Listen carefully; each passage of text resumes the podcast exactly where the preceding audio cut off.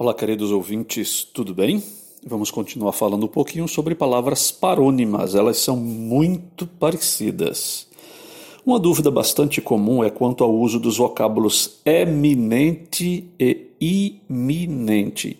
Eminente se refere a algo ou alguém notável, importante, superior, como por exemplo, eu fui promovido a um cargo mais eminente, um cargo mais importante. Ou ainda, João é eminente figura da nossa sociedade, ou seja, uma figura conhecida, importante.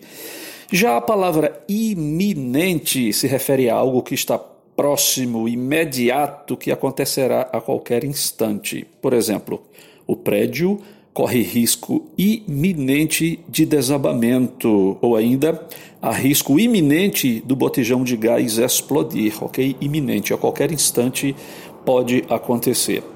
Outra dúvida ainda é quanto aos vocábulos estada e estadia. Cuidado, o vocábulo estada é o tempo em que você passa em um hotel, o tempo que você passa numa cidade ou visitando alguém. Como foi sua estada em Gramado? Como foi sua estada em Paris. Agora, a palavra estadia se refere ao tempo que um navio passa no porto ou que um carro passa em um pátio, ok? Cuidado para não confundir. Um grande abraço e até a próxima.